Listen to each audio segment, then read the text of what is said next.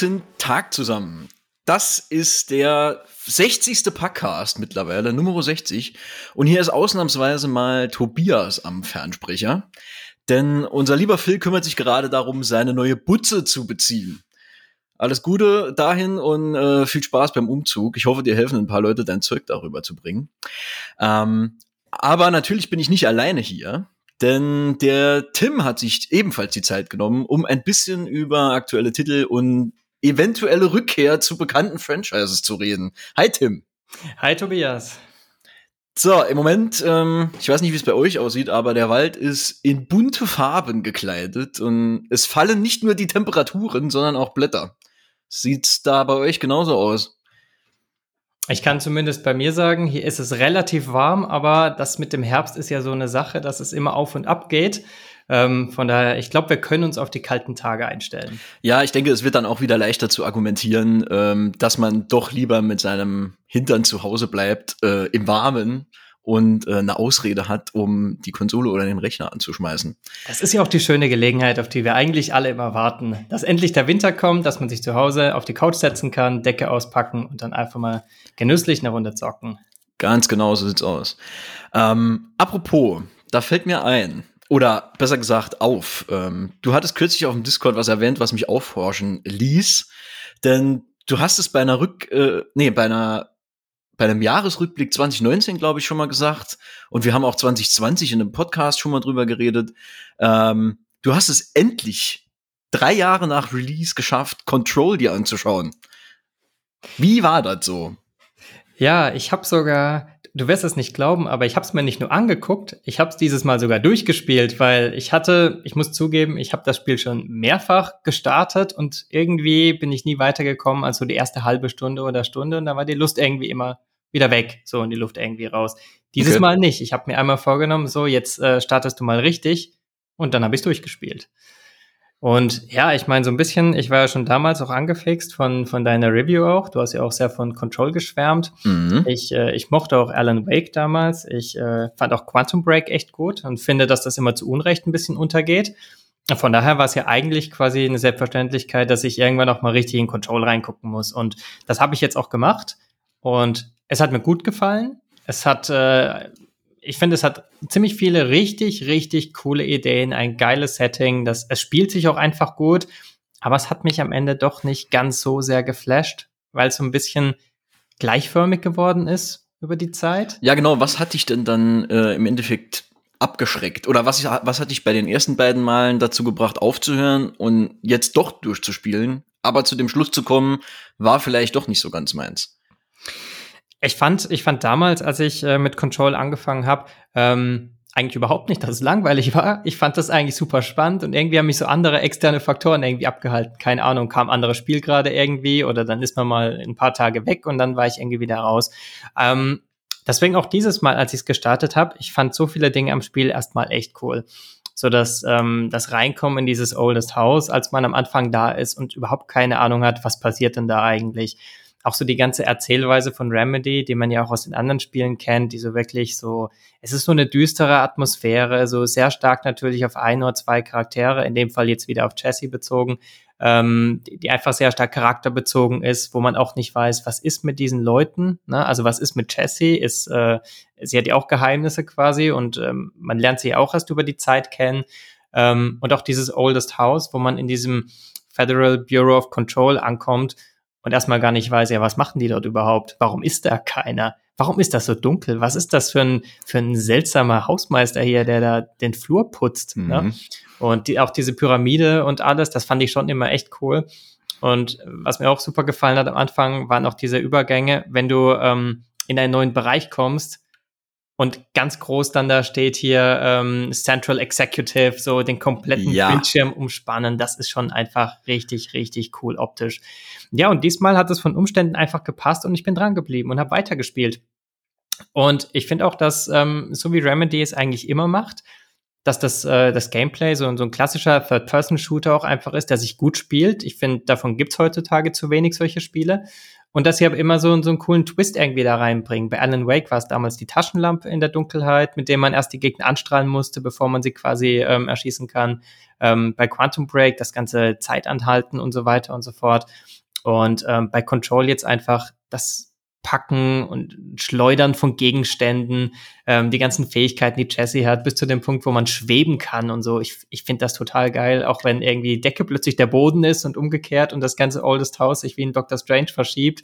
Ähm, also du hörst schon raus, ich bin schon begeistert eigentlich so von dem ja, Konzept ja. in der Sache, ne? Das freut mich auch, das freut mich auch, weil das war damals auch äh, auf jeden Fall mein Spiel des Jahres. Ich glaube, ähm, Phil hatte sich da auch zu entschieden, weil dieser, dieser ganze Artstyle, den die da verfolgen, mit diesem Brutalismus in diesem Haus äh, und dann diese, diese roten äh, Schläge und dieses Verdrehen der, äh, der Gebäude, wie du schon gesagt hast, bei ja, und das Dr. Licht Strange. und Schattenspiel und alles. Genau, ne? und der, der Sound im Hintergrund auch. Und das, was du eben schon angesprochen hast, wenn du hier in diesen neuen Bereich kommst und du siehst so ganz dick diese Schrift aufploppen und dieses Wumm im Hintergrund. Einfach großartig. Das ist super geil inszeniert. Also ich habe Remedy, ey, gerne, gerne mehr davon. ja, Auch wenn, hast du jetzt eigentlich die, kommen, ne? genau, hast du die ähm, DLCs eigentlich dann auch ausprobiert? Ja, jetzt sind wir am äh, nicht am wunden Punkt, aber ähm, da muss ich gestehen, in die habe ich noch nicht reingeschaut. Obwohl ich die Ultimate Edition gespielt habe und die ja schon integriert sind. Also ich bin schon hier auf äh, Alan Wake beziehungsweise auf, äh, auf seine Texte da ein bisschen gestoßen. Ähm, aber ich habe die DLCs noch nicht aktiv verfolgt. Dafür habe ich aber so gut wie alle Side Missions gemacht und das ist ja auch was, wo man mhm. so viel Zeit damit verbringen kann im Spiel. Ja, aber was ich, äh, was ich noch sagen muss zu Control, das war jetzt alles schon viel Begeisterung irgendwie für die Sache und das Konzept. Und das, das meine ich auch so, das spüre ich auch jetzt im Nachhinein noch mhm. und denke, Mann, da kann man so viele geile Sachen mitmachen. Aber ich fand auch, dass sich Control gerade in der Hauptquest echt schnell wiederholt und irgendwie auch ein Stück weit abnutzt. Was mir gefehlt hat, das wären mehr, ich sag mal, mehr coole Story-Twists, die, die einfach auch mal sichtbar sind, die nicht in irgendwelchen ähm, Audiologs oder in irgendwelchen Dokumenten quasi versteckt sind. Mhm. Wirklich aktiv einfach, äh, während man das Spiel spielt. Ich finde, da waren die Sidequests einfach viel interessanter, was die Story dann angeht. Ja. Was ich mir auch gewünscht hätte, wären mehr verschiedene Gegner. So, irgendwie sind die alle doch recht ähnlich. Vielleicht auch ein paar mehr Bossgegner. Und ich sage bewusst ein paar mehr, weil es gibt sie schon, aber sie sind halt Side-Content. So, ne? Und da hätte ja. man einfach mehr auch in der Hauptstory machen können. Und was mich aber, was ich aber am, also am, am meisten schade finde, so, das Setting Oldest House ist eigentlich super spannend. Auch irgendwie, dass du so einen Bürokomplex hast, der sich immer verändert. Das ist einfach eine coole Idee. Da gibt es so viele, so viele Momente, wo du dich fragst, Moment, war der Raum da eben schon wirklich an der gleichen Stelle, an der er jetzt ist? Und mhm. äh, irgendwie, dass du Entfernungen nicht richtig einschätzen Hat kannst. Hat so ein bisschen was von Doctor Who. Weil du nie, weil du drin eine andere Größe hast als draußen. Ja. ja genau, Oder sich genau, was ändert. Ja. ja, genau sowas. Und ähm, dann finde ich, da hätte man echt noch kreativer mit den Räumen und den Levels selbst auch sein können. Ja, das stimmt schon. Ich habe bei mir damals auch äh, nach einigen Stunden irgendwann gemerkt, ja, jetzt läufst du hier zwar nicht mehr nur durch Büroräume, sondern auch durch eben graue Gänge, um in irgendwelchen Facility äh, Management äh, Ebenen rumzurennen äh, ja, es, es gibt viel Grau, das stimmt schon. Es gibt viele gleichförmige Sachen. Ähm, das Problem habe ich bei mir auch gesehen. Ich habe da mich dann aber durchgearbeitet. Und gerade jetzt in einem von den DLCs geht's halt auf eine ganz andere Ebene und da hast du noch mal ganz andere Farbakzente, äh, was mir dann wieder ein bisschen mehr mh, mm, Auftrieb gegeben hat, würde ich mal sagen. Aber ja, ich verstehe, ich verstehe auf jeden Fall, woher du kommst. Also ich ähm, gerade das mit der Hauptstory, auch der die Geschichte mit ihrem Bruder, die hat mich nie so wirklich gefesselt. Da hat mich viel mehr es interessiert. Tut mir leid, das zu sagen, aber ich habe es auch gar nicht richtig gecheckt. So, so, ja. ich verstehe das jetzt an dieser Stelle, ne? Aber ich habe mich wirklich auch gefragt, auch mit dem Bruder, so, wieso ist der plötzlich jetzt hier? Und ja. was hat das jetzt damit auf sich? Und dann redet er in Rätseln. Wo ist die Auflösung der Rätsel irgendwie? Ich bin auch diese ganzen Dokumente durch, die ganzen Side, also mhm. Side Missions und es hat sich mir nicht so zu 100% erschlossen. Ich meine, klar, es kommt vielleicht ein Control 2 oder nicht nur wahrscheinlich, das ist ja angekündigt, dass was kommt. Ähm, aber irgendwie hätte da auch der erste Teil noch mehr haben können oder ist das jetzt Thema der DLCs? Ja, nee, äh, also das wird in den DLCs gar nicht mehr äh, behandelt. Da geht's um ganz andere Probleme, die sie noch in dem Büro haben. Ähm, aber ja, wie gesagt, fand die Story um den Bruder jetzt oder generell ihre Hintergrundgeschichte jetzt nicht so unfassbar geil. Die Idee, ja. die sie da äh, verfolgt haben mit diesem ähm, kurzer Spoiler-Alarm für die nächsten fünf Sekunden, mit diesem Dia-Projektor, ähm, das fand ich eine coole Idee, aber alles, was sie danach mit dem Bruder auch gemacht haben, nee, da haben mir die Nebenquests deutlich besser gefallen. Wenn du jetzt hier dir zum Beispiel die Geschichte mit diesem Spiegel anguckst oder dieser, ähm, Kühlschrank. dieser Kühlschrank, an dem du auch einfach vorbeirennen kannst. Und das ist so eine geile Story mit diesem Abendschwein, der da vorne dran sitzt. Chefskiss das ist großartig. Und, oder, oder, das sind ja auch coole spielerische Ideen dabei. Die Ampel fand ich zum Beispiel auch witzig. Oh, ja. es diese Ampelphasen gibt, wo man äh, nur zu einer bestimmten Zeit halt entsprechend mhm. bewegen kann. Und man findet das hier alles ohne Texte heraus. Genau. Und das, das ist schon, das ist schon echt cool. Und noch was, was ich, ähm, was ich auch festgestellt habe, was mir nicht gefallen hat, ist mir so irgendwie im Rückblick dann bewusst geworden, dass das vielleicht auch so ein bisschen an der, an der Immersion irgendwie gekratzt hat oder dran, wie mich das Spiel gepackt hat. Mhm. Ähm, eigentlich ist Control ja kein altes oder irgendwie outdated Spiel, ne? Also ich meine, Control ist 2019, glaube ich, ja, erschienen. 2019, genau. 2020, 2019. Und ich finde die ähm, Art und Weise, wie die Dialoge präsentiert werden, ne, das ist so wie, in Horizon im ersten Zero Dawn hatte ich ein ähnliches Problem. Da stehen irgendwie zwei Puppen sich gegenüber, bewegen sich nicht. Ähm, die Gesichtsanimationen sind nicht so toll, alles mhm. wirkt irgendwie sehr roboterhaft und irgendwie fehlt so die ganze Bewegung und Dynamik da drin. Und äh, bei Horizon damals habe ich das gemerkt, als der DLC dazu dann kam. Hey, da haben die das richtig überarbeitet und was Cooles draus gemacht. Und jetzt spiele ich im Jahr 2022 halt Control. Und es ist halt einfach genau das gleiche roboterhafte, charakterlose, nicht glaubwürdige Darstellen von so Dialogen, was so richtig wirkt wie, ja, das ist halt ein Videospiel. Ja, das ist mir damals auch aufgefallen. Ich habe äh, das auch in der Review geschrieben, die wir auch übrigens auf der Seite haben, kann man sich gerne noch mal äh, anschauen, ähm, dass gerade die Gesichter von den NPCs, wenn du in diesem ähm, Haupt Abschnitt bist, wo die anderen Leute auch von dem Büro unterwegs sind und diese Dame mit diesem äh, weißen Oberteil dir die ganze Zeit diese Instruktionen gibt. Gerade bei ihr dachte ich auch, das ist so ein steifes Gesicht, was du hast. Und diese Bewegung, die sie, also maximal so aus dem Stuhl ein bisschen nach vorne gelehnt und dann wieder nach hinten. Und das war's. Das hat mir auch ein bisschen gefehlt. Wobei ich aber im gleichen Zug sagen muss, dass mir das Motion Capturing von ähm, Jesse sehr gut gefallen hat. Das fand ich, hat eine, hatte eine hohe Qualität. Nicht unbedingt in den Gesprächen, aber halt sonst im Spiel. Ja, aber genau an der Stelle merkt man halt einfach, dass da einfach noch so, da hätte man noch mehr dran machen müssen und das hätte einfach so viel beigetragen.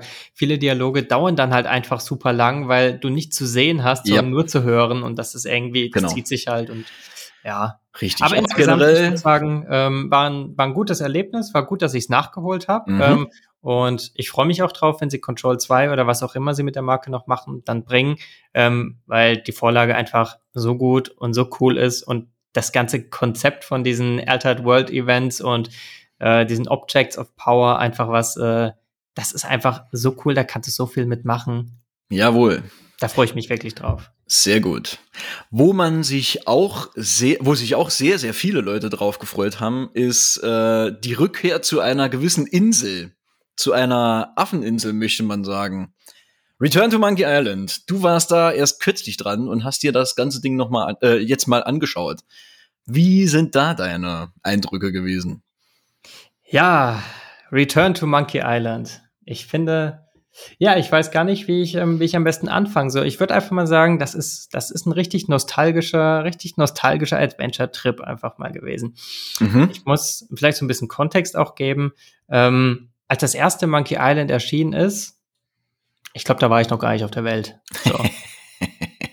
ja.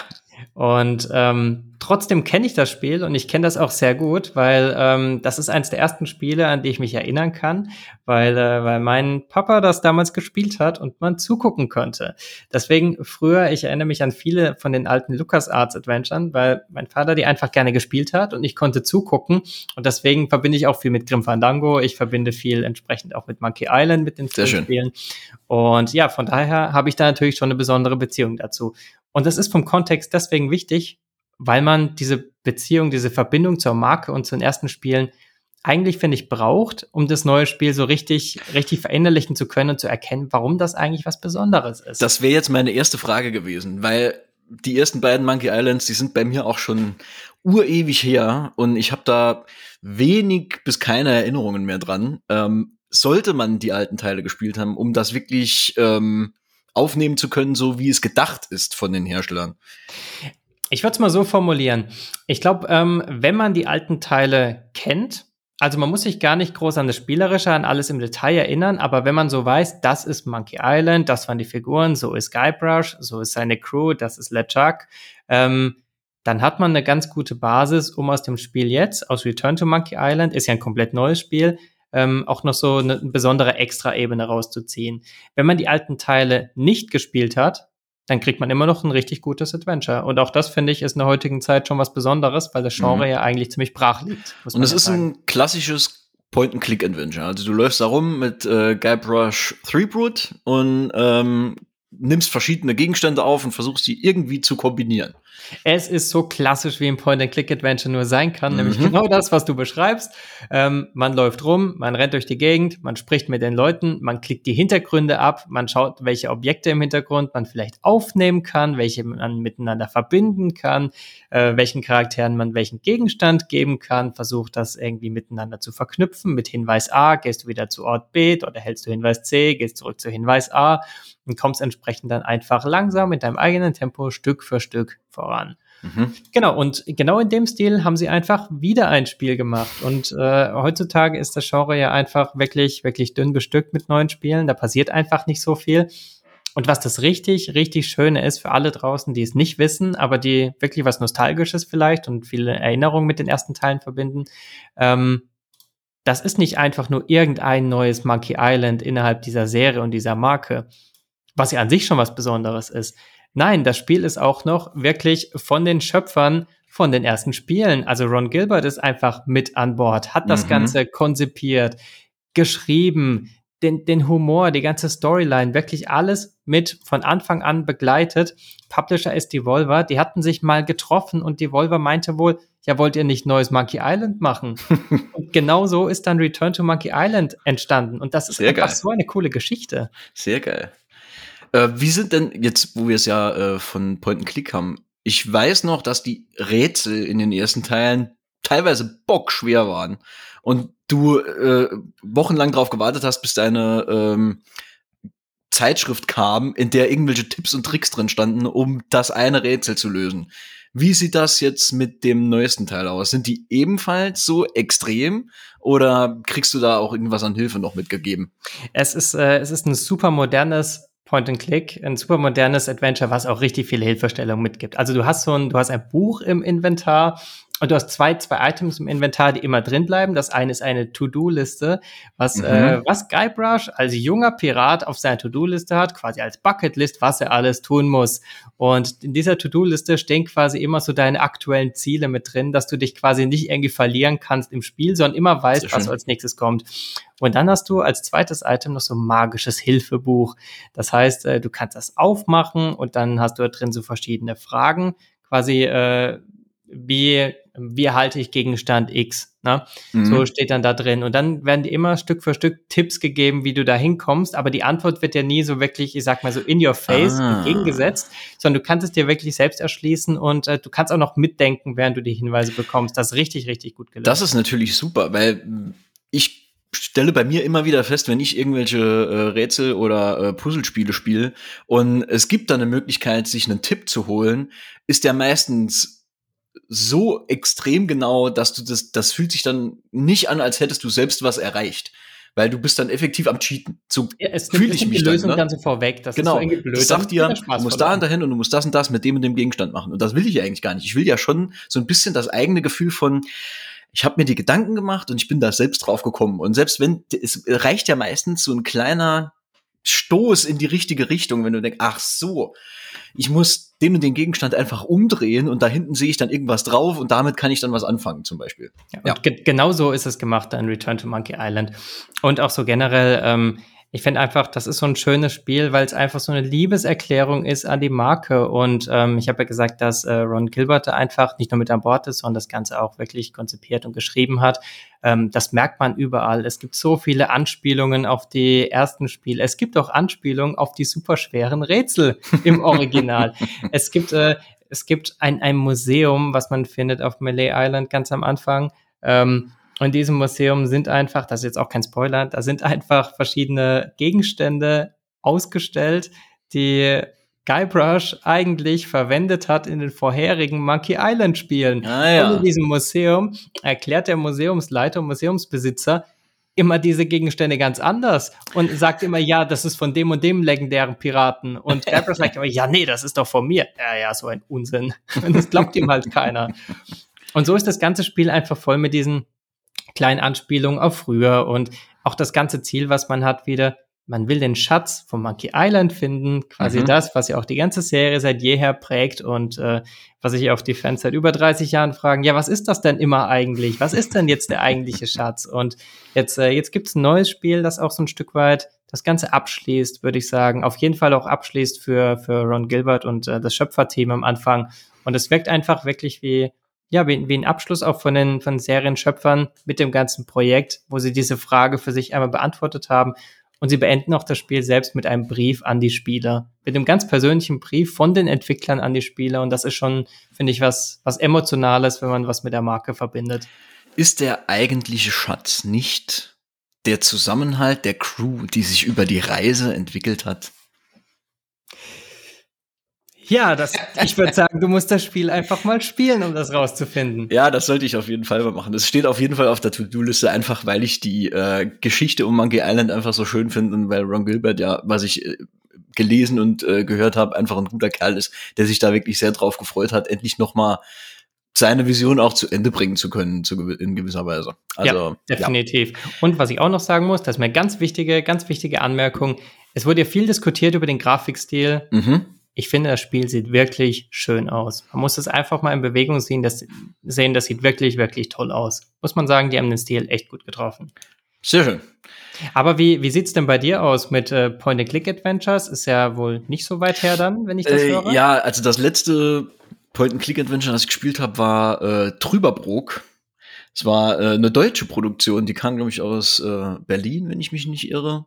Ähm, das war aber leider nicht ganz mein Fall. Äh, da haben, da habe ich, glaube ich, sogar auch eine Review dazu geschrieben, aber da waren die Rätsel nicht so prall, auch die Gegenstände nicht, die Vertonung, da hat einiges nicht gepasst. Damals hat mich aber auch der Grafikstil interessiert, weil alles aufgebaut war äh, wie so eine kleine Miniaturwelt. Es hatte, hatte so ein bisschen was von äh, Stop Motion. Claymation. Ja, genau, ja, genau. Stop Motion Stil. Und ähm, das fand ich ganz witzig, äh, weil alles hier mit Fototelemetrie und so aufgenommen wurde und das sollte dann die Hintergründe echt sein, aber die Figuren dann halt äh, animiert und ja, es hat dann leider nicht so ganz hingehauen. Aber ähm, ja, wie, wie schlagen wir jetzt den Bogen? Claymation, äh, Animationen, Inseln. Wenn du kein Adventure gespielt hast, was hast du denn dann gespielt? Ja, ich bin nicht auf Adventure gegangen. Ich äh, habe mal noch mal den äh, Game Pass aufgemacht und geguckt, was es da im Moment so zu holen gibt. Und siehe da, mir habe äh, äh es hat mir eine Welle Ratten ins äh, Wohnzimmer gespült. Denn, Was könnte ähm, das nur sein? Ja, denn äh, kürzlich ist A Plague Tale Requiem rausgekommen. Falls ihr das nicht wissen solltet, es gab äh, vorher schon mal ein A Plague Tale von vor zwei Jahren, drei Jahren, weiß ich jetzt gar nicht mehr genau. Ähm, wir spielen ähm, eine junge Dame namens Amicia, die äh, mit ihrem Bruder Hugo unterwegs ist im äh, Frankreich des 13. Jahrhunderts, wenn ich mich nicht irre. Und ähm, das ganze Spiel basiert auf der klassischen Geschichte hier mit äh, Pest und äh, die Ratten übertragen Pest und die Ratten überschwemmen die ganzen Städte und alles ist äh, äh dreckig und schlimm und den Leuten geht's schlecht und überall äh, toben Hungersnöte und äh, zwischendurch ist noch Krieg und alle sterben und das ist alles ganz schlimm. Ähm, und im ersten Teil bewegen wir uns halt als Amicia mit dem Bruder Hugo, der scheinbar eine gewisse Fähigkeit äh, inne hat, was wir zu dem Zeitpunkt noch nicht so ganz einordnen können, äh, bewegen wir uns durch eben jene verseuchten Lande, äh, treffen auf diese Ratten, äh, die sich glücklicherweise mit Licht und Feuer zurückhalten lassen und äh, laufen durch diese äh, Geschichte, lernen äh, einige Leute kennen, Alchemisten, äh, böse Päpste, äh, wir sehen Ritter, wir sehen äh, die, das ganze Mittelalter äh, vor uns zugrunde gehen quasi an dieser Rattenplage und ähm, versuchen aber irgendwie Herr der Lage zu werden und herauszufinden, was es eigentlich mit unserem Bruder auf sich hat und was der, was der Kleine kann, was die Probleme sind, die er hat und was auch die Probleme sind äh, der Gesellschaft um uns herum äh, als auch der Kirche, die natürlich einen äh, großen Part in der ganzen Sache gespielt hat. Und ähm, der, das Verkaufsargument damals war eigentlich, oder warum ich auch aufmerksam darauf geworden bin, war halt diese Mechanik mit den Ratten. Weil ähm, die Entwickler das wirklich wunderbar auf die Reihe gekriegt haben, so eine ekelhafte, bedrohliche Masse an Getier vor dir auf den Boden zu packen, der dich jeden Moment überrennen könnte, wenn gleich diese Fackel ausgeht. Und das war damals schon ziemlich ätzend und es geht genauso weiter. Ich habe ähm, ich hab Blacktail ja auch nachgeholt, letztes Jahr, glaube ich, und ich muss auch sagen, ich fand das unglaublich gut.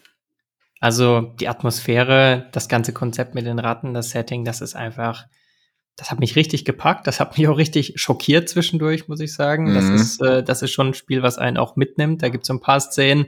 Ich erinnere mich an dieses große Schlachtfeld. Du erinnerst dich bestimmt auch oh, vom ja. ersten Teil. Das, ähm, das ist mir echt hängen geblieben und ich kann mir es bildlich vorstellen in diesem Moment.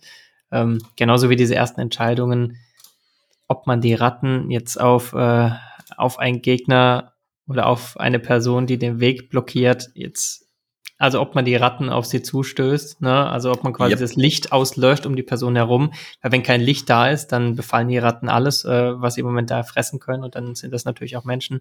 Das sind schon so Punkte, die mir hängen geblieben sind. Und äh, man muss ja auch sagen, das erste Blacktail war ja das erste Spiel in diese Richtung von den Entwicklern. Ne? Und auch das erste Spiel in diesem Setting, wirklich sehr nah an The Last of Us und so weiter. Ähm, und jetzt kommt ein zweiter Teil. Oder der ist jetzt da. Und der ist ja irgendwie auch, klar, ein Sequel größer, schöner. Irgendwie die Marke ist ja auch ein Stück weit schon etabliert. Mhm. Was würdest du denn jetzt sagen? Was hat sich so, also ich weiß nicht, wie weit hast du bisher gespielt? Wie fühlt es sich bisher so als Nachfolger an? Ich bin tatsächlich noch gar nicht so weit. Ich glaube, ich habe die ersten drei, vier Stunden jetzt hinter mir. Ähm, ich kann äh, mit Fug und Recht behaupten, es gibt wieder Ratten. Sie sind zurück. Ah. Ähm, in äh, glorreicher 4K-Optik und mehr, als du dir vorstellen kannst überhaupt. Ähm, auch die bekannte Steinschleuder ist zurück, die du eben schon angesprochen hast, mit der wir dann ähm, mit entsprechender Ausrüstung halt äh, die Fackeln von Wachen äh, äh auslöschen können oder halt äh, Steine schleudern. Du kannst wieder äh, diese Töpfe werfen, um Wachen abzulenken, denn äh, soweit ich weiß, kannst du auch das komplette Spiel wieder äh, durchspielen, ohne einen Gegner umzubringen, also aktiv. Mhm. Ähm, das ist ja auch immer so ein bisschen der, der Zwiespalt, den Amicia mit sich selbst hat, was ich eigentlich ganz gut äh, gelöst finde, so im Vergleich zu einem äh, Nathan Drake, der halt als Mördermaschine durch die Welt rennt und alles niedermäht und dann in den Cutscenes, ja, alles cool. Aber äh, bei Amicia und Hugo sieht das halt anders aus, weil die halt, also Amicia hat vielleicht ihre 15, 16 Jahre und Hugo ist noch keine 10 und die müssen halt damit klarkommen, dass die hier gerade Leute umbringen. Und das lastet halt doch schon schwer auf ihn. Äh, und genauso geht's auch hier im zweiten Teil weiter. Äh, erster Teil war A Plague Tale Innocence. Der zweite Teil jetzt ist A Plague Tale Requiem. Die Unschuld ähm, ist, äh, ist weg. Ne? Die Unschuld ist definitiv weg, ja, auf jeden Fall. Äh, du kannst dich auch in den, also der Spieleinstieg vom zweiten Teil ist deutlich heller, als man das ähm, aus dem ersten Teil kennt. Also wir haben eine ähm, sonnendurchflutete äh, Wald, ähm, durchstehen äh, Amicia und ihr Bruder und eine Person, die ich nicht näher äh, benennen will, ähm, durch den Wald rennen. Es wird gespielt, man freut sich über das gute Wetter. Ähm, es ist auf jeden Fall etwas unbeschwerter als das, was man von vorher noch kennt. Aber ähm, natürlich hält diese Unbeschwertheit nicht allzu lange vor und äh, die beiden finden sich wieder zwischen marodierenden äh, Banden wieder, äh, werden von Straßensperren abgehalten zu passieren, ähm, es brennt, es fliegen Fackeln, äh, die, die Schleuder wird wieder eingesetzt, ähm, also es geht direkt wieder los.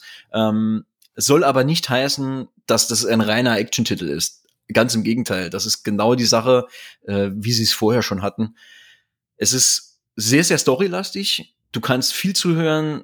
Es ist eine sehr interessante Geschichte zwischen den äh, einzelnen Charakteren, die sich da aufbaut, die man teilweise schon kennt, teilweise halt neu kennenlernt. Ähm, und es ist von der von der nicht Grafik, sondern von dem, was du geboten kriegst, die Panoramen, die du teilweise siehst, die sind halt Wahnsinn. Ähm, also ich denke mal, Asobo Studios haben da ähm, vom ersten Teil durchaus was mitnehmen können. Äh, und äh, auch der Publisher Focus wird wahrscheinlich wieder etwas mehr Geld da reingebuttert haben, das siehst du einfach auch. Also die, die Bilder, die die da teilweise projizieren, wenn mhm. du durch so einen langen Gang läufst und der äh, voll, äh, durch, durchgezogen wird von Rosen auf dem Boden und ähm, roten äh, Schlingen am, am, äh, an der Decke oder diese, diese äh, auch wenn es diese Ratten sind, die halt dann irgendwo im Dunkeln kommen, aber dann wie ein Tornado über diese äh, Fläche ja, vor dir äh, die, wehen. Die Ratten, Wahnsinn. Die Ratten sind ja auch ein Stück weit wie, wie Wasser. Irgendwie. Auf jeden wie Fall. Wie eine Flut an Wasser. Ja. Ich fand das richtig beeindruckend im ersten und auch in den Videos, die ich vom zweiten da gesehen habe. Aber es interessiert mich jetzt doch, weil, also ich möchte natürlich auch in das Spiel reingucken, gar keine Frage. Und mhm. allein, dass das Spiel im Game Pass ist, ist natürlich für uns alle dann super. Dann kann man nämlich jo. einfach reingucken. Ich muss auch sagen, ich habe schon installiert, jetzt muss ich es nur noch starten. Mhm. Ähm, aber als A Plague Tale Innocence erschienen ist, das war ja auch, man hat das ja sehr stark verglichen auch mit The Last of Us. Und ich glaube, das ist auch berechtigt, weil es wirklich viele Ähnlichkeiten so im Aufbau gab. Und ähm, A Plague Tale Innocence ist ja erschienen nach The Last of Us, aber mhm. vor The Last of Us 2. Jetzt erscheint dann A Plague Tale Requiem nach The Last of Us 2, so ein paar Jahre. Und man hat da ja auch so ja, also The Last of Us hat sich auch sehr stark verändert, so vom ersten zum zweiten. Ne? Also auch so, der erste ist bekannt für sein Storytelling, auch für die ganze Atmosphäre und mhm. so weiter. Und der zweite ist natürlich maximal düster, nochmal irgendwie viel brutaler, viel charaktergetriebener, einfach viel, viel dichter, würde ich auch sagen, von der Atmosphäre und wie tief man in die Charaktere reinschaut. Ähm, wie würdest du sagen, so vom ersten Eindruck, ähm, ist dann der Vergleich von Requiem jetzt als zweitem Plague Tale zu The Last of Us 2? Also ist fällt das da jetzt so ein bisschen dahinter dann zurück, weil es ja auch ein anderes Budget und so weiter? Oder kann man, also packt das dich dann trotzdem? Du hast ja auch The Last of Us 2 gespielt. Ich will die auch nicht gegeneinander ausspielen, aber einfach so im Vergleich finde ich es interessant. Ja, natürlich. Ähm, ja, The Last of Us 2 ist tatsächlich gar nicht mal so lange bei mir her. Ich glaube, das waren jetzt auch, vor drei, vier Monaten habe ich das, glaube ich, durchgespielt. Äh, war da auch sehr begeistert von, hat mir auch sehr gut gefallen. Ähm, aber der, ob ich das jetzt direkt so vergleichen würde, ich weiß nicht. Fällt mir immer schwierig, gerade weil es auch halt ja von der Technik und dem Zeitalter, in dem es spielt, ja auch völlig unterschiedliche Sachen sind. Klar, die ähm, Probleme, die die einzelnen Protagonisten haben, geht schon in die Richtung, aber ich denke einfach, ich kann mir da nach vier Stunden noch kein abschließendes Urteil bilden. Ich denke, da muss einfach noch ein bisschen mehr Zeit reinfließen, bis da auch ein paar Storybeats gekommen sind, die mich wirklich gecatcht äh, haben. Denn bisher ja, war alles halt noch so ein bisschen, ja, alle noch da, passt. Ähm, es ist noch nicht so viel Neues passiert. Ähm, ich denke, das wird sich jetzt in den nächsten Stunden ändern. Da müssen wir einfach ein anderes Mal nochmal drüber sprechen. Und bis ich dahin habe ich es dann bestimmt auch gespielt. Jawohl, das ist doch ein, gute, ein guter Plan. Ähm, sollen wir aber nicht hier aufhören, sondern es geht munter weiter. Du warst nämlich auch noch mit äh, Immortality unterwegs, wenn ich mich nicht irre. Ja, und das passt auch ganz gut, weil du hast ja erst bei Tale gesagt, du hast einen Game Pass aufgemacht und mhm. dann äh, Tale gefunden und gespielt. Mhm. Ja, ich habe den Game Pass auch aufgemacht am PC und ich habe Immortality gefunden und ah, gespielt. Ja. Und Immortality, das, ähm, ich, ich würde mal vermuten, dass das vielen von euch da draußen nicht sagt. Deswegen äh, stelle ich das sehr, sehr gerne mal vor, weil. Ich bitte das, darum. Das ist auch ein super besonderes Spiel. Ja, du kennst das ja auch nicht. Also, nee. Ja, ja, dann wird es ja mal Zeit, dass ich da ein bisschen aufkläre. Klären Sie mich mal auf, bitte. Ja. Genau, am ehesten ähm, würde ich mal damit anfangen, dass Immortality da weitermacht, wo vorher Her Story und Telling Lies von den gleichen Entwicklern aufgehört haben. Wem das jetzt nicht sagt, ähm, das sind Spiele, also das dritte Spiel jetzt im gleichen Stil, und das sind Spiele, in denen man ähm, Ja, ja, du siehst, es wird schon schwierig mit erklären. Im Endeffekt funktioniert das so. Du hast in diesen Spielen ähm, eigentlich gar kein klassisches Gameplay in dem Sinne, sondern du durchforstest in der Regel eine Art äh, fiktive Datenbank. Und diese Datenbank, die besteht aus etlichen kleinen Videos. Und diese Videos, die man in der Datenbank hat, das sind auch keine irgendwie äh, gerenderten, am PC erstellten Videos, mhm. sondern die sind wirklich mit echten Menschen, mit Schauspielern real aufgenommen und dann quasi in diesem Spiel, in dieser fiktiven Datenbank quasi alle hinterlegt und kategorisiert. Und die Spiele funktionieren jetzt so, dass du eigentlich äh, so wirklich ins, ins Blaue, ins Leere reingeworfen wirst und du siehst einfach mal das erste Video, das zweite, das dritte und setzt dir durch das Anschauen der Videos zusammen, worum es eigentlich da drin geht. Das war in allen drei von diesen Spielen jetzt so. Ich versuche okay. das jetzt bei Immortality ein bisschen konkret zu beschreiben. Immortality dreht sich grundsätzlich darum, dass du herausfinden musst, was ist mit der Schauspielerin Marissa Marcel passiert. Mhm. Und dafür hat in der Welt des Spiels quasi ähm, haben Leute ähm, eine, eine Software entwickelt und haben dort in dieser Software verschiedene Filmausschnitte von und mit Marissa Marcel, einer berühmten Schauspielerin innerhalb der Welt, ähm, haben die da drin gesammelt. Und zwar ist es so, die Ausgangslage, dass die Schauspielerin Marissa Marcel ähm, ein paar Filme gedreht hat. Drei Filme hat es gegeben. Dazwischen ist sie aber einfach verschwunden für einige Jahre und zwei der Filme wurden nie veröffentlicht. Mhm. Und ähm, man hat dann aber in dieser Welt quasi Bruchstücke der Filme gefunden. Man hat quasi einzelne Videoschnipsel gefunden. Das sind Videoschnipsel der vollständigen finalen Aufnahme, quasi nach der Post-Production. Man hat äh, Videoschnipsel gefunden von Making-ofs, die quasi vorbereitet wurden. Man hat Videoschnipsel gefunden von, von Proben, ähm, von quasi äh, Gesprächen zwischen dem Regisseur, zwischen dem Produzenten, den Kostümbildnern, den eigentlichen Schauspielern. Und ähm, man geht wirklich an Spie als Spieler jetzt an Immortality ran und hat am Anfang einfach nur irgendein random Video vor sich und sieht Leute, die man nicht kennt, in Umgebungen, die man nicht kennt und gelangt von diesem Video zum nächsten Video. Jetzt hängen die aber nicht chronologisch zusammen, du landest irgendwo bei einem anderen Video. Mhm. Und ähm, du findest immer neue Hinweise und desto mehr Videos du anguckst, desto mehr erschließen sich Zusammenhänge zwischen dem, was du gesehen hast. Du kannst plötzlich einordnen, aha, das ist die gleiche Szene, einmal quasi im finalen Film, einmal in der Probe, als sie quasi einfach nur die, die Texte ablesen mhm. und einmal quasi ähm, im, im Making-of oder bei der Begehung des, des Settings, dass du einfach das Setting wieder erkennst. Und du, du findest quasi durch das Anschauen dieser Videoschnipsel heraus, dass da halt diverse Dinge vor sich gegangen sind. Du merkst dann, du siehst plötzlich ein Videoschnipsel von einem Unfall, der irgendwo passiert ist am Set. Du erfährst an anderer Stelle, ähm, dass zum Beispiel der Regisseur in einer Talkshow sagt, ja, es gab einen Unfall am Set und äh, ein Schauspieler ist dabei umgekommen. Mhm. Und irgendwann landest du beim Video, wo du siehst, wie dieser Unfall passiert und wie der Schauspieler umgekommen ist. Und dann könnte es aber sein, dass du woanders landest, wo es plötzlich Hinweise darauf gibt, dass es gar kein Unfall war, sondern dass es Absicht war. Ah, ja. Und so gehst du quasi, du lernst die Leute kennen, du versuchst oder du, du, ähm, du versuchst die Leute zu lesen, wirklich menschlich zu lesen, weil das ja wirklich, also klassische Videoaufnahmen mit echten Menschen sind. Du versuchst die Menschen zu lesen und ihre Motive zu erkennen und du versuchst quasi neue Videoschnipsel zu finden, die dir diese Motive bestätigen oder die die Motive widerlegen. Du findest immer mehr über die Leute heraus. Du setzt dir chronologisch quasi diese Filme einzeln zusammen und es gibt auch noch eine Metaebene, die über dem Ganzen liegt und wirklich ziemlich, ziemlich gruselig auch ist. Jetzt, äh, das, das klingt alles sehr, sehr abstrakt. Ich ja, wie, ich wollte gerade fragen, wie, wie trägst du diese ganzen Infos zusammen? Schreibst du dir das nebenbei auf oder gibt es da irgendwie eine Technik, die dir das im Spiel ermöglicht? Oder wie hältst du da deine Gedanken zusammen? Das hast du, das hast du alles im Kopf. Es gibt in diesem Spiel keine Texte, die dir irgendwie beschreiben, was da passiert oder die dir irgendwie jetzt äh, quasi quasi ähm, einfach in your face hin, ähm, hin texten, das und das ist passiert. So, mhm. es gibt da kein Questlog, was sich da füllt, keine irgendwie Hinweise oder so, die du dann siehst, die dir erklären, was du gesehen hast. Nein, ein Stück weit ist es auch wirklich das, was bei dir als Spieler im eigenen Kopf passiert, wenn du diese ganzen Videoschnipsel einfach dann siehst.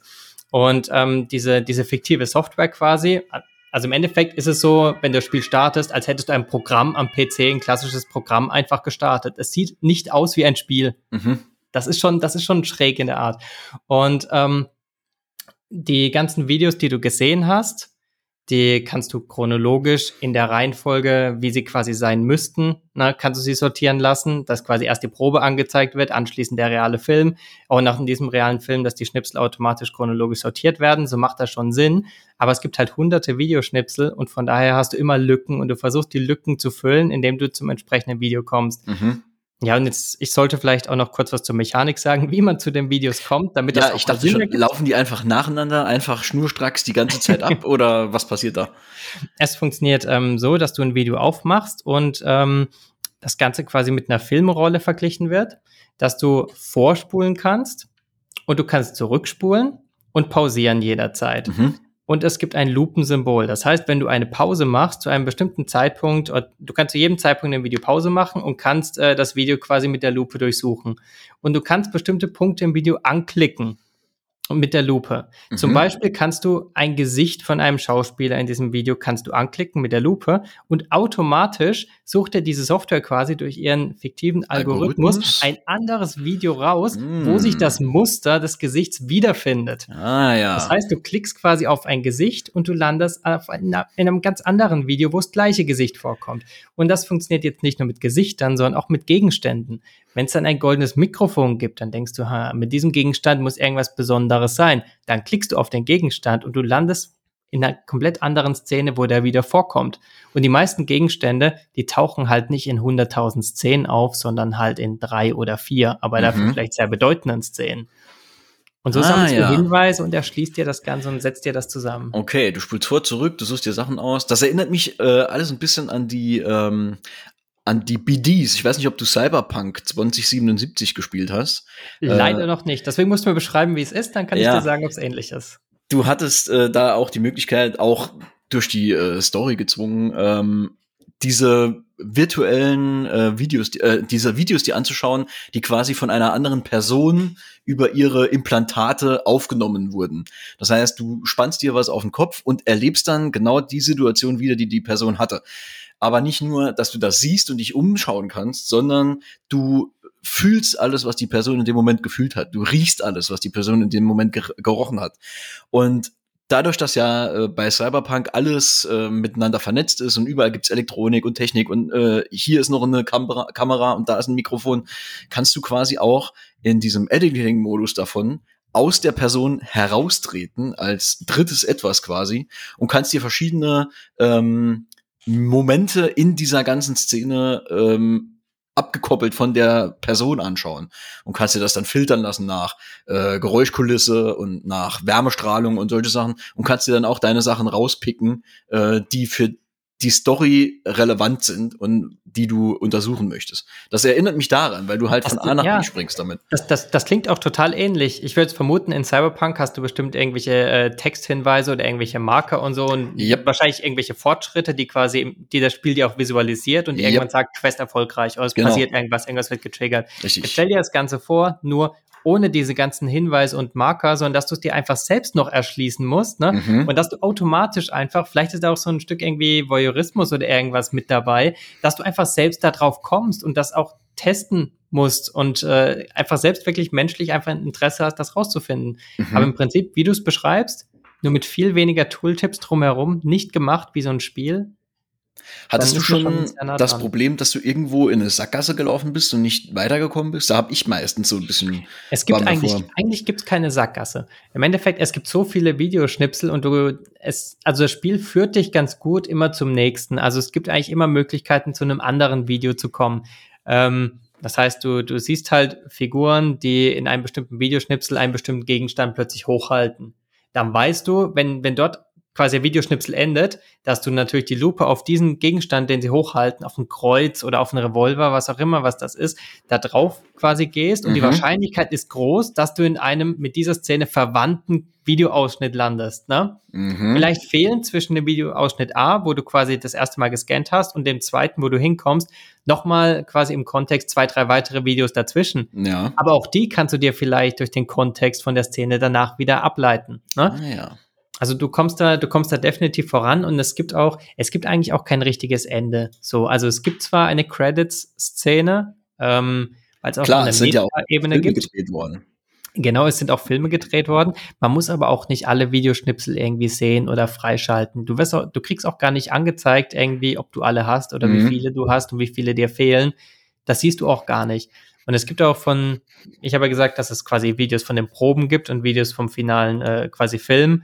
Ähm, es gibt aber auch nicht jede Szene, wo du eine Probe siehst, auch am Ende als Video aus dem finalen ja. Film, weil es ja wie gesagt nur Bruchstücke sind, die man genau. gefunden hat. Genau, und ähm, ich habe, äh, also auf Pressekey ähm, findet ihr auch einen Artikel und findest auch du einen Artikel, den ich vor ein paar Jahren geschrieben habe, ähm, zu Telling Lies und Her Story. Mhm. Ähm, habe ich, äh, also der Titel davon ist, äh, wie Sam Barlow, so heißt der quasi der Erfinder dieser, dieser Spiele, ähm, wie er das Adventure neu erfindet. Und da habe ich auch Sehr mal versucht, das näher zu beschreiben. Also ich, ich würde auch darauf zurückverweisen, weil es ist schwierig, diese Spiele zu beschreiben. Ich glaube, das kommt ziemlich gut raus, gerade wie ich mhm. damit kämpfe, zu versuchen, das zu erklären. Ähm, aber da mit Bildern und verlinkten Videos und einfach mit der, mit der Wirkung, die Spieler entfesseln, die habe ich da versucht zu beschreiben. Ähm, so kann man sich ganz gut auch ableiten, was Immortality ist. Sehr und schön. Das ist echt ein besonderes Spiel. Das okay. klingt auf jeden Fall sehr interessant. Äh, ich habe auch gerade den Download angeschmissen. Das werde ich mir auf jeden Fall heute Abend noch zu Gemüte führen. Ich bin gespannt, was du sagst. Ja, ich auch. ähm, ich habe schon äh, in der Vorbesprechung rausgehört, was du zu unserem nächsten Titel sagst. Äh, denn mit äh, Body Horror und solchen Sachen kannst du eher weniger anfangen, habe ich rausgehört. Ich, ich finde ja auch immer, ne, also Leute, die sagen, ich kann viel mit Body Horror anfangen, das klingt für mich ja auch erstmal schräg. Ne? Also da, da musst du dich jetzt erstmal rechtfertigen, warum du das gut findest. Ja, ja, genau. äh, ja, wir sprechen von Scorn, wo wir auch hier beim äh, Game Pass waren, ist ebenfalls da drin vorhanden. Ähm, Scorn ist, wie schon gesagt, äh, basiert oder basiert nicht unbedingt, aber die Ästhetik des ganzen Spiels könnte. Darf ich, darf ich Scorn mal ganz kurz in einem Wort zusammenfassen? Bitte. Ich finde Scorn eklig. Ja, das beschreibt es tatsächlich ganz gut. Äh, es ist à la HR Giga äh, der, dieser bekannte äh, Schweizer Künstler, der vor allem dafür bekannt ist, dass er die äh, Alien-Filme mitgestaltet hat und auch das Alien, glaube ich, entworfen selbst. Ähm, also alles, was hier so in Richtung äh, Biomasse verschmilzt irgendwo mit Mechanik geht. Es ist alles voll mit äh, Venen an den Wänden und es sieht aus, als wäre da im Boden die, die, die Reling aus aus einem aus einem Rückgrat gebaut und ähm, es pulsiert alles irgendwo, es wirkt alles glitschig und schleimig und es hat alles so einen leichten ähm, pornösen Anhauch auch. Also man man kann viele Sachen vergleichen mit irrigierten äh, Geschlechtsteilen und äh, äh, was man will. Es geht so in die Richtung. Also stellt euch ein, einfach die Schiffe aus Alien vor. So ungefähr ist Scorn und dann noch mit mehr Fleisch und Flüssigkeit und mehr Schleim Fleisch, mehr Flüssigkeit, mehr sowas in die Richtung. Also für alle ASR, ARSM-Liebhaber äh, ein absoluter Graus, würde ich fast sagen. ähm, aber um auf das Spiel generell mal äh, hinzugehen. Also Scorn ähm, ist sehr explorativ. Also wir laufen viel durch die Gegend mit einem Charakter, den wir nicht kennen. Wir werden als irgendeine Entität geboren oder äh, steigen quasi auf, stehen auf und stehen dann auf unseren Beinen. Wir sind eventuell menschlich, also es, wir haben zwei Beine, wir haben zwei Arme und Hände, aber alles andere an uns ist irgendwie seltsam. Ähm, und auch die Umgebung. Wir kriegen nichts erklärt. Es ist, wir gehen da komplett unbedarft rein und haben keine Ahnung, was hier überhaupt losgeht, äh, abgeht. Und allein der erste Raum, in dem man wach wird und dann, aus dem man sich herausbewegt, ist halt wie das angesprochene Alienschiff. Also es sind, die Wände sind von Venen überzogen, an, scheinbar. Ähm, es wirkt alles irgendwie biomechanisch, es ist alles dreckig, es wirkt auch irgendwie verfallen. Ähm, es ist eine sehr, sehr eigenartige Atmosphäre in dem ganzen Spiel. Ich habe das ähm, Spiel, ähm, ich habe das Spiel ja in Videos auch schon im, im Vorfeld gesehen und äh, auch in Bildern, weil das, also das, das bleibt einem auch einfach hängen, weil das so besonders und außergewöhnlich und irgendwie eine Mischung aus ansprechend und abstoßend aussieht. Yep. Aber was ich nicht verstanden habe ähm, oder bisher sich mir nicht erschlossen hat, ja, was macht man denn eigentlich so da drin? Also ist das ein Horrorspiel, ein, also ein Shooter irgendwie oder so, so? Ja, ich denke, ähm, genau der Punkt, den du hier ansprichst, ist dafür verantwortlich, dass viele Leute sehr enttäuscht mit Scorn waren. Denn das erste, was ich von Scorn gesehen habe, war auch eine seltsame Figur läuft durch irgendwelche alienartigen äh, Konstrukte und schießt mit einer Biomassen bionischen Waffe auf irgendwelche seltsamen Viecher, die vor ihr, vor seiner Flinte rumlaufen. Und genau das ist halt das Problem, denn Scorn ist kein Shooter. Also Scorn ist nicht äh, Doom als HR Geiger äh, Adaption, sondern so sieht es aber aus. Ja, genau. Die, die Ästhetik hat's irgendwo, aber Scorn ist ein Horror-Abenteuerspiel. So wird's zumindest mal auf der Seite äh, beschrieben. Und wie ich schon sagte, es ist du du entdeckst diese Welt mit den Augen dieser Figur, die du da steuerst. Also weder die Figur hat irgendwelche Infos über die Welt noch du. Und du läufst eigentlich dauerhaft über dieses Schiff, durch diese Fabrik, durch diese Gebäude, über diesen fremden Planeten eventuell und ähm, guckst dir einfach alles an. Du läufst durch Gänge und du siehst überall, es gibt hier irgendwelche Schalter, hier sind Türen zu. Ähm, du hast am Anfang auch noch überhaupt keinen, also Kampf kommt erst deutlich später in dem Spiel, was auch ein deutlich schlechterer Teil ist, möchte ich mal sagen. Äh, denn das Interessante an Scorn ist, dass Auskundschaften der Umgebung und das rausfinden, was mache ich hier und was passiert hier eigentlich. Um das mit den Schaltern mal kurz zu, äh, zu erklären auch die Schalter sind keine normalen Schalter. Also ich drücke nicht auf den roten Knopf und hier geht eine Wand, äh, eine Tür auf, sondern auch das ist sehr, sehr ekelhaft äh, aufgefahren. Also da ist irgendeine Apparatur neben dieser Tür, in die ich entweder meine ganze Hand reinstecken muss, ohne das, ohne zu wissen, was passiert, oder ich muss später irgendwelche Kräne bedienen und stecke nur die Fingerspitzen in irgendwelche Biomasse, die dann so an den Fingern zu saugen scheint. Und die, die to der äh, Ton, das, der im Hintergrund ja, ist, ist dieses klassische. So also es ist sehr, sehr, wie als würdest du eine, eine Tomate zerdrücken in der Hand. So, solche Geräusche kommen da die ganze Zeit. Und es ist halt wirklich, ja, es ist ekelhaft, aber irgendwie auch intriguing. Du willst wissen, wie es da weitergeht. Du willst wissen, was passiert, wenn ich jetzt hier an dem Hebel. Es gab vor, vor vielen Jahren, also viele Jahre ist gut, irgendwann ähm, jetzt innerhalb der letzten fünf, sechs Jahre, glaube ich, gab es mal ein Spiel, das hieß Ärgernähe. Sagt Korrekt. ihr das was? Ja. Das war mal, ganz, das war mal auch relativ groß in den Medien, würde ich sagen. Und äh, Leute meinten auch, hast euer ganz interessanter Stil. Und ich habe das nicht gespielt, ich habe nur äh, Feedback dazu gehört. Mhm. Ähm, auch Kevin aus unserem Team, meine ich, hat das mal, mal gespielt und äh, fand es, glaube ich, gar nicht gut. Müssen wir nochmal nachfragen bei ihm. Ähm, aber ich habe da auch im Kopf, dass man am Anfang dachte, wäre ein ganz cooler Stil. Und dann, als die Leute es gespielt haben, war es einfach. Zu viel des einfach, Guten auch.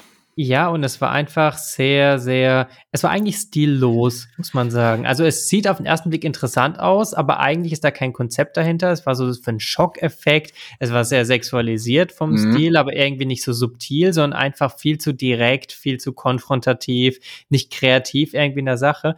Und deswegen bei Scorn finde ich auch, also rein vom, vom optischen, wirkt das eigentlich viel, ja, viel stilsicherer in dem, was es macht. Also ich, viel subtiler in der Art und Weise. Nicht so, schau mal, ich bin brutal, schau mal, ich bin übersexualisiert und hier sind überall Brüste und keine Ahnung was, ne? Sondern wirklich einfach auf eine subtile Art und Weise eklig und mysteriös und äh, ich weiß tatsächlich ja. gar nicht mehr genau, wann ich zum ersten Mal von Scorn gehört habe. Ich würde jetzt einfach mal in meiner falschen Erinnerung behaupten, dass es ungefähr zur selben Zeit war wie äh, Agony.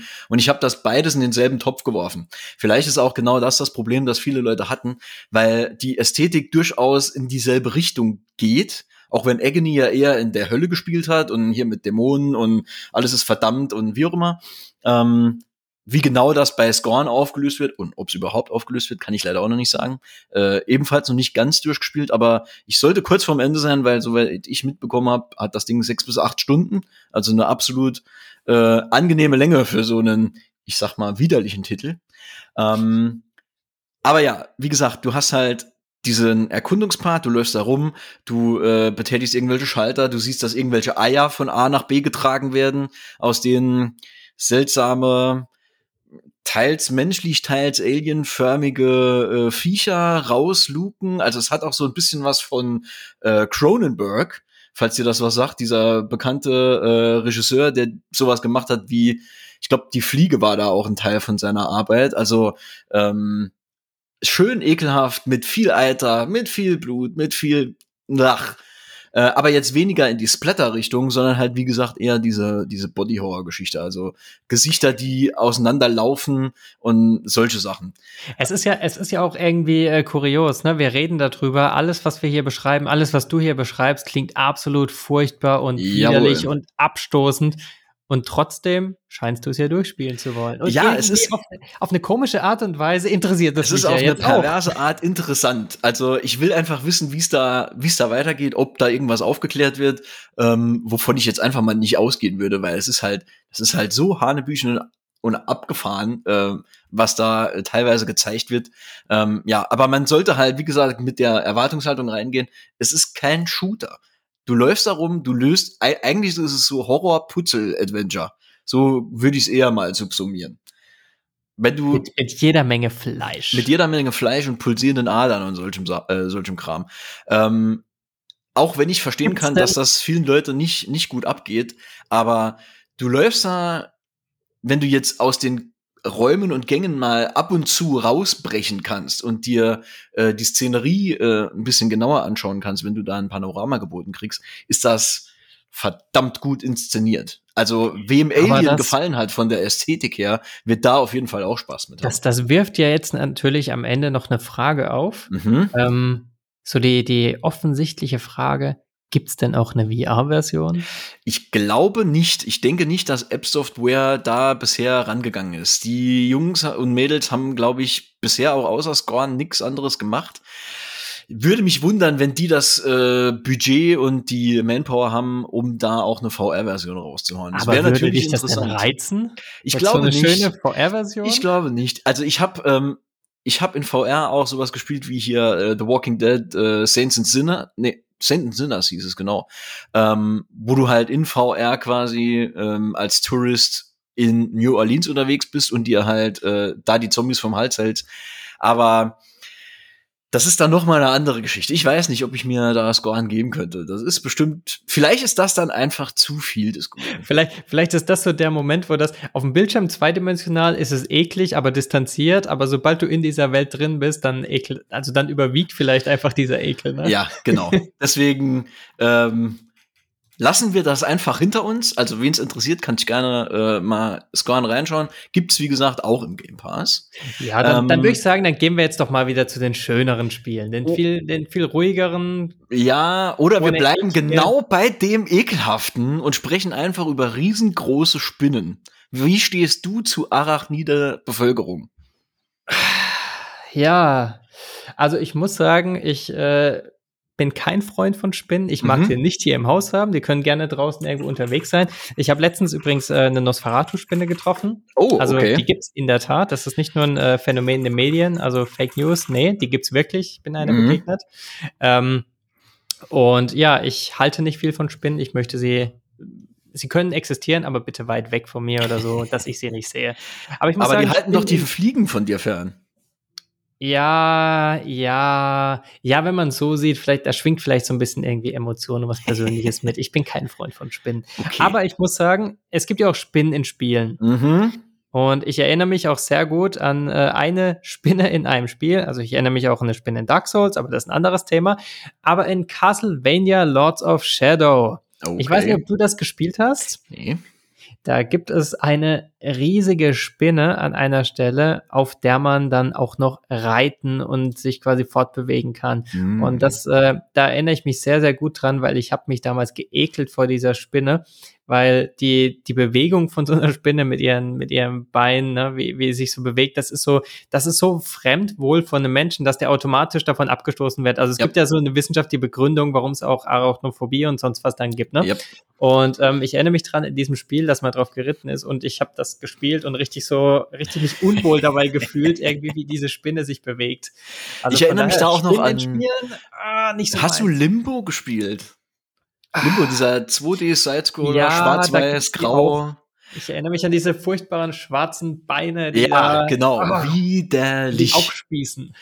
genau, aufspießen. Ähm, aber wir wollen ja nicht über Spinnen reden, Nee, oder? genau. Ihr fragt euch jetzt wahrscheinlich auch, warum reden die beiden Deppen hier jetzt die ganze Zeit über Spinnen? Ähm, ich bin da drauf gekommen, weil Grounded, der Survival-Liebling, äh, ich habe die Kinder geschrumpft Titel, ähm, kürzlich die Version 1.0 geschafft hat und ähm, endlich released wurde.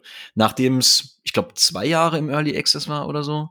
Ist ähm, das nicht das Spiel mit den Ameisen? Da gibt's unter anderem auch Ameisen, das ist korrekt. Ähm, die übrigens sehr, sehr nett sind, denn die zeigen dir am Anfang, äh, wo es lang geht. Das finde ich tatsächlich gut. Ich kann mich nicht mehr dran erinnern, weil ähm, ich habe das damals, als es, äh, als es in den Early Access ging, äh, auch ausprobiert. Und ähm, ich kann mich nicht mehr dran entsinnen, ob damals die, äh, die Ameisen auch schon so genutzt wurden, wie die Microsoft Game Studios das jetzt machen. Denn ähm, kaum bist du drei Minuten in diesem Garten unterwegs als geschrumpfte Person, äh, kommt schon eine Ameise zu dir und zeigt dir quasi, wenn du ihr hinterherläufst, den Weg zum nächsten Labor und hier gibt's was zu trinken und hier gibt's eventuell was zu essen. Das fand ich dann doch schon sehr gestreamlined im Vergleich zu äh, der sehr, sehr ähm, offenen und äh, frei gehandhabten äh, ersten Stunde, sag ich jetzt mal, wenn du es zum allerersten Mal ausprobiert hast. Wie ging's dir da? Ich habe, ähm, also ich habe Grounded gar nicht gespielt. Ich kenne das von, von Videos, also ich weiß, ich weiß so grob, wie es aussieht. Ich meine, das ist doch sogar von, von Obsidian, oder? Äh, genau, ich habe mich eben versprochen. Es wurde äh, gepublished von den Xbox Game Studios, aber entwickelt wurde es von Obsidian. Ja, korrekt.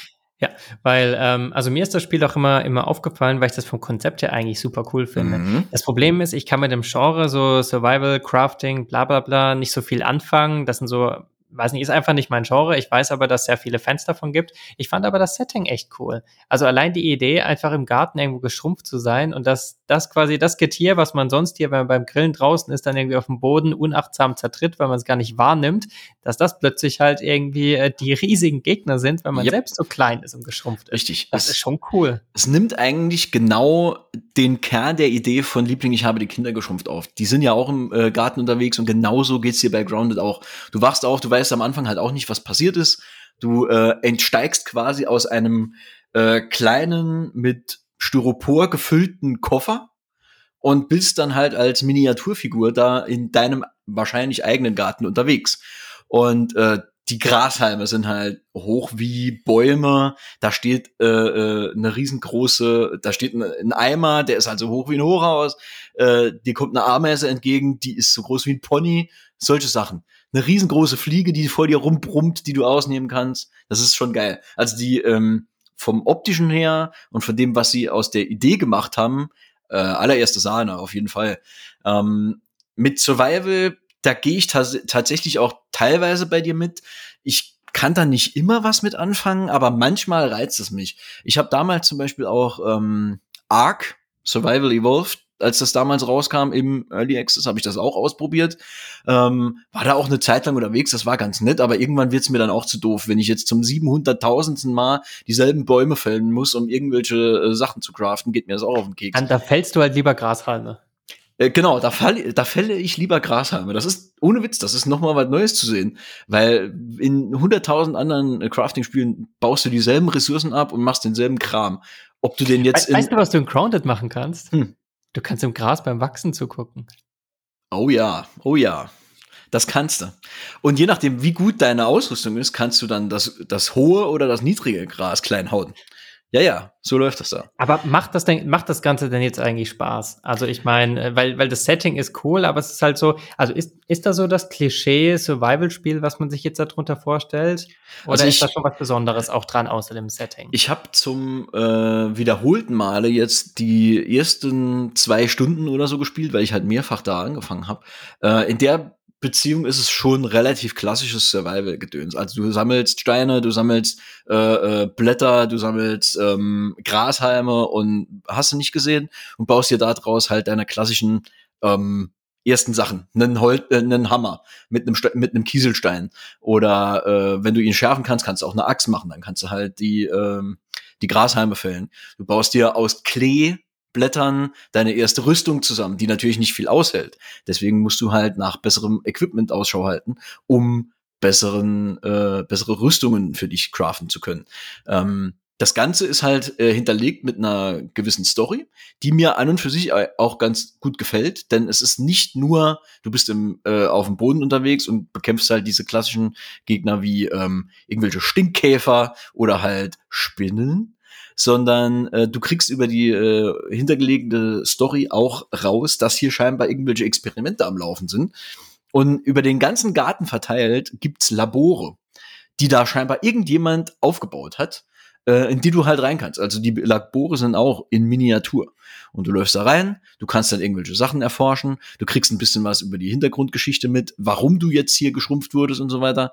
Ähm, das ist schon ganz nett. Also es ist auf jeden Fall ein Spin an dieser ganzen Survival-Kiste. Ähm, und dafür, also es ist halt immer noch ein Survival-Spiel. Also wenn du von irgendeiner Spinne gefressen wirst, wirst du halt von einer Spinne gefressen. Und dann liegst du da oder dein, dein Rucksack liegt da. Und wenn du dann halt wieder dahin zurücklaufen kannst, möchtest, kannst du dein ganzes Loot, das du verloren hast, auch wieder aufsammeln. Aber ja, kommt halt drauf an, ob man äh, schon genug Wahlheim und solche Sachen gespielt hat und ob man dem ganzen Genre überdrüssig ist oder ähm, ob man sich vielleicht auch mal überhaupt erst an dem Genre probieren will und dann halt in den eigenen Hinterhof geht und sich da umguckt. Ja, vielleicht, vielleicht sollten wir dann doch noch mal, also sollte ich auch mal reingucken, könnten wir dann doch mal zusammen reinschauen. Klar, natürlich. Ich habe Valheim nicht angefasst. Ich habe auch andere ähm, Survival-Spiele in der Regel gar nicht erst ausprobiert, weil es mich irgendwie immer abgeschreckt hat. Mhm. Ähm, aber Grounded hat halt ein cooles Setting, was mich irgendwie halt schon echt interessiert. Cooles so. Setting. Du kannst, glaube ich, insgesamt mit vier Leuten spielen. Ja, das Gute an den Spinnen ist ja, die Leute haben mitgedacht und Obsidian hat uns mit einem äh, Anti- oder nee, mit einem Anti-Spinnen-Modus gesegnet. Ein äh, Arachnophobie-Modus, äh, mit dem dann die Spinnen quasi ausgeblendet werden. Und auch Spinnenphobiker sollten damit zurechtkommen, würde ich mal sagen. Ja, dann äh, bleibt mir eigentlich gar kein Argument mehr als übrig, warum ich es nicht anfassen sollte. Aber ich muss jetzt auch ehrlich sagen, ich ertrage die Spinnen auch schon. Ne? Also den Modus, den brauche ich jetzt doch nicht. Ähm, das habe ich jetzt so versucht, irgendwie als Ausrede, von den Spinnen da wegzukommen. Aber wenn es die Spinnen gibt und du sagst, das Spiel ist gut, dann äh, werde ich mich dem stellen. Wir haben es ja auch, ähm, ich meine, Grounded hatte Microsoft damals dieses Jahr ja auch auf der Gamescom dabei und da war doch auch diese riesige Spinnenstatue im, mhm. äh, Xbox-Stand, wenn du dich daran noch erinnerst. Genau. Ähm, von daher, das ist schon, glaube ich, auch das Aushängeschild des Spiels so ein, ein Stück weit. Und dann sollte man das natürlich auch. Genau. Äh, wer aber wirklich Probleme damit hat, um das jetzt kurz zu erklären, wie das aussieht. Also, wenn die Spinnen normal eingestellt sind, ist es halt eine bildschirmfüllende schwarze Witwe mit roten Augen und riesengroßen Fängen, die da auf dich zugestürmt kommt und dich von ja, hinten attackiert. Erzähl, erzähl mir von dem Modus. Äh, der Modus negiert quasi die, den kompletten, äh, das komplette Spinnenmodell von allen Beinen und allen Fangarmen und Zangen, die sie hat. Also du hast quasi äh, einen großen Blob und einen etwas kleineren Blob mit roten Kulleraugen vorne dran. Also keine Facettenaugen und solche Sachen. Und das heißt, dir fliegt da dieser Blob entgegen und wenn du halt nicht vor dem wegrennst, dann liegst du halt da. Zumindest mal in den ersten paar Spielstunden, weil dann ist das ein Gegner, den du wirklich nicht über den Weg laufen willst. Also wie gesagt, ähm, der, der Modus ist hat seine Berechtigung, würde ich sagen.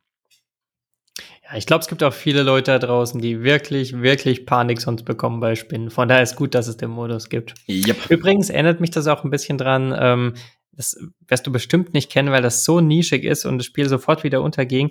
2007, 2008 irgendwann gab es mal ein Spiel für die Wii damals, das hieß Deadly Creatures. Mhm. Nicht Impossible Creatures, das ist was anderes. Das, das kenne ich sogar. Das kenne ich auch, das ist ziemlich geil.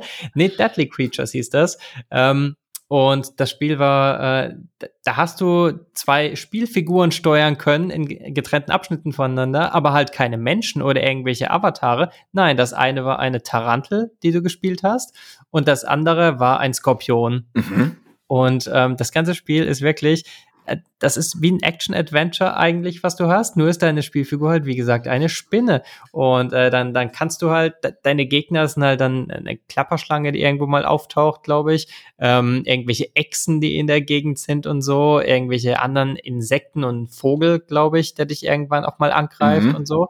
Und auch das komplett irgendwie in der Welt der Tiere, in, in so Wüsten, Höhlen und sowas, quasi in der realen Umgebung das ist schon auch echt cool. Also ich finde, dass das immer was Besonderes ist, wenn man wirklich mal Spinnen oder ähnliche Tiere mal ich sag mal, nicht in diesen Fantasy-Settings da hat, wo man sie mit zwei Schwertschlägen irgendwie umhaut mhm. und danach liegen sie auf dem Rücken und ziehen ihre Beine zusammen, ähm, sondern dass die mal wirklich in der richtigen Größe und realer Dimension irgendwie mit echten Bewegungen, im echten äh, Lebensumfeld und so auftauchen. Richtig. Das ist schon was Besonderes. Ich da muss ich gerade einfach dran denken. Ja, es ist immer interessant, wenn du ähm, Sachen, über die du dir normalerweise weniger Gedanken machst, mal aus einer anderen Perspektive anschaust und dann erst merkst, was es damit auf sich hat und was da noch alles geht. Genau. Ja. Gut, dann würde ich sagen, ähm, hätten wir es für heute auch. Ich, ja, da haben wir doch auch eine, eine ganz schön breite Vielfalt an Spielen abgehandelt. Würde ich auch würd ich sagen. sagen. Und das hier äh, ganz entspannt in äh, knapp einer Stunde.